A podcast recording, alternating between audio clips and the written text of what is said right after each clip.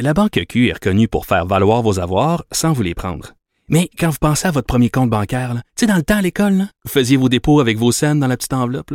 Hmm, C'était bien beau. Mais avec le temps, à ce compte-là vous a coûté des milliers de dollars en frais, puis vous ne faites pas une scène d'intérêt.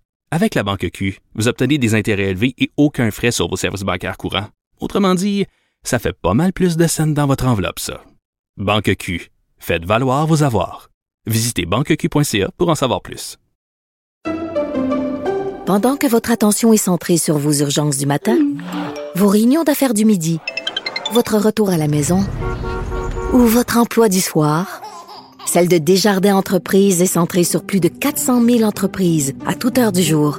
Grâce à notre connaissance des secteurs d'activité et à notre accompagnement spécialisé, nous aidons les entrepreneurs à relever chaque défi pour qu'ils puissent rester centrés sur ce qui compte, le développement de leur entreprise. Radio. Les rencontres de l'heure. Elsie Lefebvre et Marc-André Leclerc.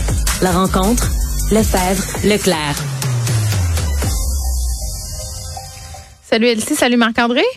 Bonjour. Bon, on a eu droit à un premier point de presse, un de deux aujourd'hui. Là, on se rappelle qu'à 15 heures, on aura droit à Lionel Carman. Euh, le gouvernement Legault qui veut attirer 8000 enseignants d'ici 2026. Euh, c'est maintenant qu'on en a besoin, Marc-André, par contre. Oui, gros défi là, dans les prochaines années. Mais on s'appellera qu'avant les fêtes, là, au mois de novembre, là, M. Legault avait fait une annonce, là, plusieurs milliards pour euh, dans différents secteurs d'activité qu'on juge entre guillemets essentiels au bon fonctionnement, qu'on a vu que la des faiblesses durant la pandémie. Là, c'est 8000 enseignants, enseignantes, techniciennes en éducation spécialisée, également les services de de services de garde. Donc, euh, le gouvernement là, qui va prendre toutes les, autant les retraités, autant aller du côté de l'Europe. Euh, donc, essayer d'aller vraiment recruter des gens parce qu'on le voit hein, présentement comment c'est fragile. Quand il, on est en train de me demander aux parents là, des CV, euh, s'il y a des gens là, qui sont obligés de quitter, des professeurs par exemple, obligés de quitter pour la COVID, comment le, notre réseau, ou aussi on parle beaucoup du réseau de la santé, mais comment le réseau d'éducation est fragile.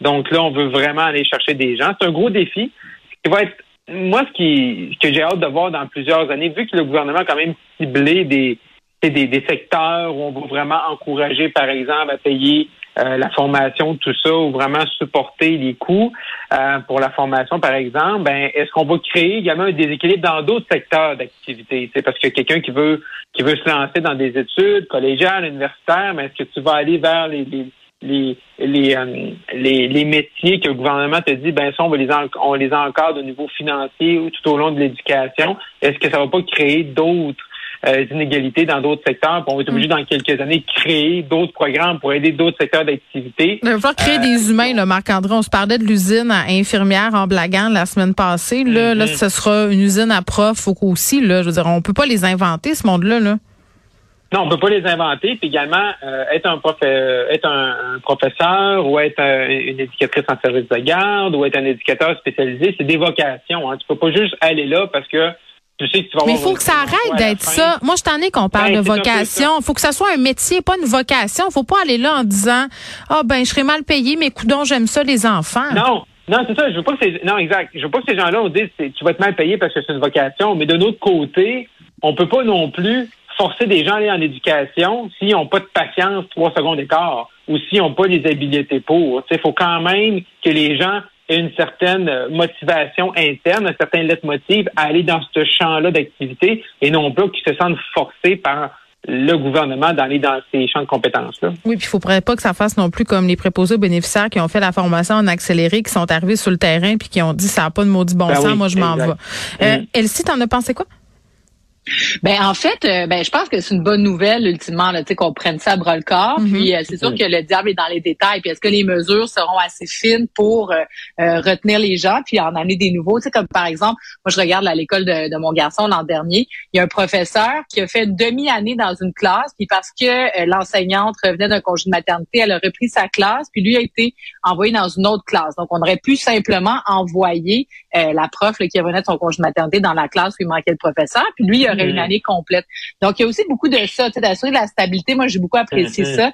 C'est qu'il y a des gens qui arrivent, sont en bas de l'échelle, donc ils n'ont pas d'ancienneté. Donc, ils prennent tous les restants, puis à un moment donné, quand ça fait 2, 3, 4 ans, 5 ans, 6 ans, 10 ans, que tu es comme ça, ben là, tu te poses des questions Mm. parce que ton métier est pas agréable. Donc, si on est capable de, tu sais, de, de, de, de ficeler ces choses-là, ça peut avoir euh, un impact favorable. Maintenant, l'objectif est vraiment élevé. là. Est-ce qu'on va être Mm. capable d'atteindre ça? Reste qu'il nous a dit 2026. Donc, tu sais, c'est pas demain la veille. Là. Donc, euh, j'espère qu'on a des objectifs à court terme là, qu'on va être capable de rencontrer Mm. rapidement là, pour euh, que l'année prochaine, à la rentrée, ben, on n'ait pas, euh, tu sais, M. Roberge, dans la conférence de presse, disait qu'il manquait en ce moment deux, 300 enseignants environ. Donc, ça, est-ce que ça va être résolu? Là? Mm. Je pense pas que ça va l'être à court terme, mais bon, est-ce qu'on peut se donner une année pour y arriver? Euh, voilà. Bon. Donc, c'est une bonne annonce, somme toute, mais c'est les résultats. on va attendre. Oui, ben c'est toujours ça. Hein. C'est le, le problème en ce qui est annoncé euh, au gouvernement, puis le, comment ça se concrétise sur le terrain. Marc-André, est-ce qu'on en, est-ce qu'on encercle le, le 31 janvier à notre calendrier? On va attendre un petit peu, mais c'est la lumière, là. Si les Oh filles non. sont ferment nos yeux, là, c'est la lumière, là. C'est la fameuse lumière au bout du tunnel, la voici, la voilà. Ben, c'est ce qu'on entend, c'est ce qu'on a un peu partout, c'est ce qu'on parle avec des gens à Québec, que le 31 janvier, là, ce serait le début, là, de ce déconfinement, qui est quand même assez spécial, là. C'est que jeudi passé, si on, si on rembobine un peu la cassette, c'est que là, Oui. on nous dit, euh, ouais, ben là, on n'est pas prêt, la lumière au bout du tunnel, on n'est pas sorti du bois, euh, tati tata. Euh, on a peut-être atteint le sommet, mais on peut pas, euh, présentement, on peut pas faire comme l'Ontario. Mais là, vendredi matin, docteur Boileau, il est sur toutes les tribunes. Puis là, il commence à dire, ah ben là, on va avoir un plan la semaine prochaine, puis on devrait déconfiner d'ici la mi-février. Mais ils ont Fait pas le choix. là, ben, ils n'ont pas le choix, mais on sait que le gouvernement, là, il a bien vu que son point de presse de jeudi, c'est un flop. Fait que là, ils se sont dit, euh, là, Tu on veux dire pédale. le courriel? Ben oui, mais là, c'est ça. Il fallait qu'il pédale, il fallait qu'il trouve une solution. Fait que là, on sort M. Boileau lundi matin Mm. pour essayer de nous expliquer que là, ça s'en vient. Fait que là, normalement, le mardi, 13 heures, là, ou dans l'après-midi ou en soirée, selon, ben là, tout le monde a un point de presse. Fait que demain, Mm. Normalement, on dire devrait quelque laisser chose? quelques jours au restaurateur. Mais tu sais, Ouais. moi, c'est un peu... Pourquoi ça, on nous l'a pas dit jeudi?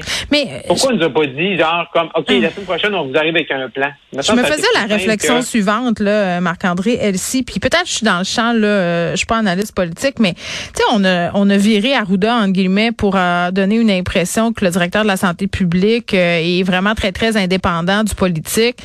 Euh, je, je sais pas, là, mais à venir jusqu'à date, j'ai l'impression que M. Boileau est encore plus collé sur la stratégie Legault. C'est-tu juste moi? Ben, c'est ça, on va être capable de le voir. euh, Sur le long là, terme. À, à si court terme, ouais, c'est ça. On va avoir besoin de quelques semaines, mais c'est sûr que. On dirait qu'ils sont liés.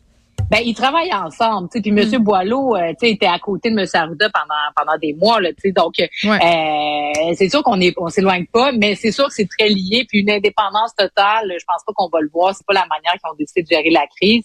Puis, euh, tu sais, si on regarde là, sur les mesures annoncées, ben moi, en tout cas, au moins, je, tu sais, je me réjouis, tu sais, parce qu'il y a une priorisation dans les mesures qui sont qui sont qui sont annoncées. Donc, euh, les enfants, donc ça, ça a été entendu. Puis là, c'est pas comme dans la première vague où on ramène juste l'élite sportive. C'est pas juste le sport études, tu peux pas juste à l'école. OK, mais les Donc, gyms, tantôt, les je leur, jeunes. je leur parlais, puis eux autres, n'ont, eux autres, ils n'ont pas de nouvelles. T'sais, on va-tu rouvrir les Ouais, mais églises, là- mais pas les gyms? Je veux dire, voyons. Ben, tu touches un bon point là, tu sais. Donc moi, tu priorité enfants parce que les enfants, ils ont pas grand-chose d'autre comme divertissement que ça. Mais après, effectivement, entre les lieux de culte, moi je me, je me questionne. Les lieux de culte là, c'est des, des lieux parce que tu sais, Monsieur Legault puis sa gang, on dirait qu'ils ont dans la tête là que les lieux de culte c'est juste des églises avec des personnes de 80 pe- 80 ans vaccinées qui sont assis tout seuls sur des bancs Ben non. d'église puis il y a comme euh, huit personnes dans la salle. Non, non. Les lieux de culte à Montréal, là, c'est des lieux où il y a des festivités, Hum, il y a de où les gens mangent. Exactement, là où ils festoient. Donc, ils sont là souvent une heure, deux heures, trois heures, passent leur samedi, leur dimanche après-midi. Donc, euh, tu sais, c'est pas juste les mosquées. Là. Il y a plein, il y a plein de religions là, qui, se, qui pratiquent à Montréal. Donc, euh, je me demande, euh, je me demande, c'est quoi là, pourquoi on priorise euh, les lieux de culte. Celle-là, je la comprends pas. Là. Je la comprends pas. Ben, ça va être-.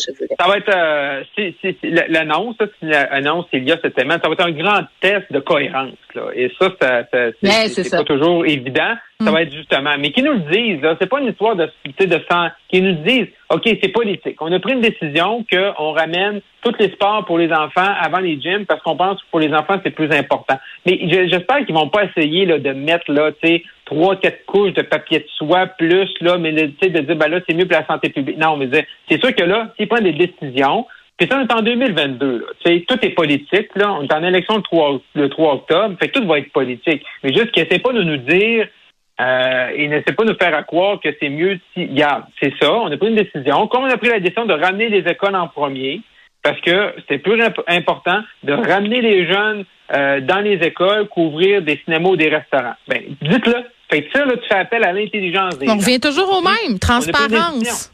C'est ça, transparence. Mm. Mais, pas essayer, faut pas essayer de, de, de, de camoufler ça ou de, de dire, ben, ouais, mais ça, non, non. C'est, tu dis, on a pris une décision. Mm. Fait qu'à partir de ce moment-là, euh, faut aller dans ce sens-là, puis qu'il fasse appel à notre, à notre intelligence au fait qu'on comprend que c'est mieux de ramener les écoles qu'on puisse aller au restaurant euh, en, termes de logique.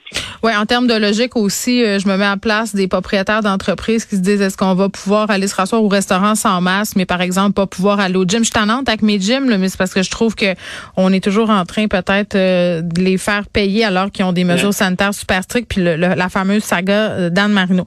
Elsie, parlons de Mike Ward, sa proposition mini maison là pour les personnes qui vivent en situation d'itinérance à Montréal. La mairesse Plante qui a répondu sur Twitter. Il y a du développement quand même dans cette histoire-là. Il y a d'autres villes du Québec, des municipalités qui se sont montées intéressées euh, par ces mini-maisons-là. Puis en Allemagne, ça se fait. Hein. Il y a des espèces de capsules pour les personnes en situation d'itinérance. Et tout se passe bien. Fait qu'on manque toute vision. Euh, c'est quoi qui se passe?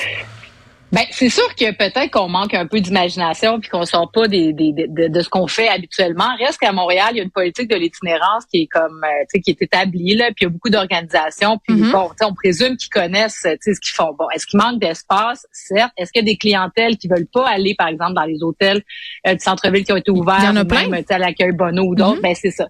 Donc Mike Ward s'adresse à ces gens-là.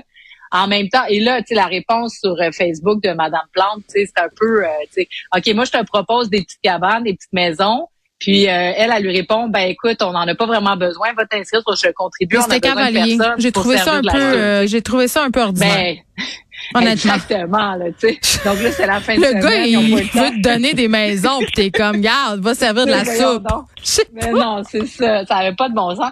Mais donc, et, et, Mike Ward, tu sais, qui dit, écoute, là, tu sais, on, me balade de réunion en réunion, les rencontres sont remises. Mais, puis il y a Catherine Dorion qui est sortie là-dessus pour dire, écoutez, là, tu sais, les, les, les, maisons, c'est une bonne idée, mais c'est pas ça le problème. Le problème, c'est que ça prend des intervenants parce que de toute façon, dans ces, puis j'ai mm-hmm. écouté un expert qui disait, dans ces maisons-là, euh, il y a pas de, y a pas de toilettes, il y a pas, y a, à un moment donné, si tu crées un genre de petit village, entre guillemets, avec plusieurs maisonnettes comme ça, ben, tu il va falloir que tu l'entretiennes. On l'a vu. Mais regardons ce qui se fait ailleurs, Elsie. Je reviens à mon exemple, là, en Allemagne. C'est des, pods, et quand il y a quelqu'un à l'intérieur, c'est indiqué. Mm. Puis là, il y a un intervenant ou un travailleur de rue qui peut aller voir si tout se passe bien. Je veux dire, il y a moyen de s'organiser, là. Je peux ben, pas croire, là. Ils sont couchés dans des tentes, en dessous des ponts, de toute façon. Je veux dire, franchement. C'est ça. Mais sauf que si on organise un, grand euh, campement, entre guillemets, là, où est-ce que là, on installerait ces maisons-là, est-ce qu'on les installe les mettre ensemble dans la ville? C'est ça. Ben c'est ça. Mais une fois que tu installes quelque chose comme ça, ben après ça, tu sais, euh, par exemple près du métro Mont-Royal, juste derrière, tu sais, il y a, une église là, tu sais, ou en tout cas un lieu euh, religieux.